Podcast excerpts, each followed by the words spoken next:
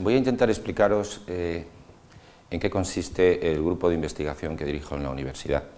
Eh, se conoce con el acrónimo de GIMTA, Grupo de Investigación de Nuevas Tecnologías Aplicadas a Negocio.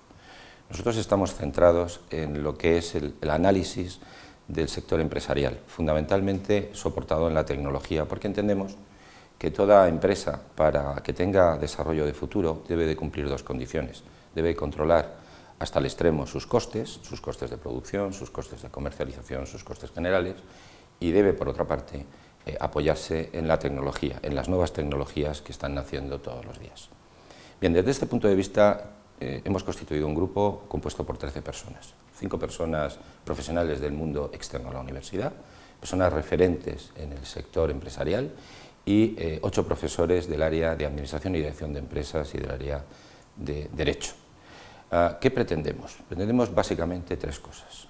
Una, ah, ayudar a la empresa familiar. Eh, ¿Y por qué la empresa familiar? Antes me gustaría decir.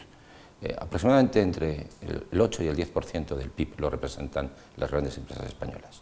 Estas empresas tienen recursos, tienen posibilidades de contar con los mejores profesionales para poder desarrollar su negocio. Incluso son empresas que tienen facilidad para internacionalizarse y diversificarse mientras que el otro noventa y tantos por ciento del tejido empresarial español, que representan más del 90% del PIB, son pymes, pequeñas y medianas empresas, y de estas mayoritariamente son empresas familiares.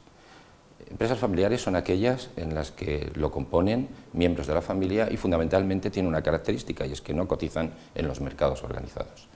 Bien, pues nosotros pretendemos tres cosas desde el grupo de investigación. Una, ayudarles, si nos dejan, dar una opinión, escribir papers de cómo deberían de organizarse, cómo ayudarles a la estructura organizativa interna y cómo resolver los problemas de sucesión familiar, o sea, el protocolo familiar.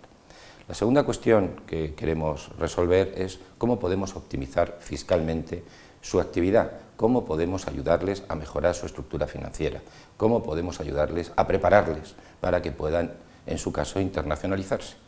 Y la tercera cuestión, que nos parece bastante importante también, es que estas empresas necesitan, y cada vez más, eh, tener eh, acceso directo a las nuevas tecnologías como proceso para reducción de costos. Temas como la factura electrónica, como la firma electrónica, el archiving, el time stamping, todos estos procesos son procesos muy determinantes a la hora de resolver los problemas financieros.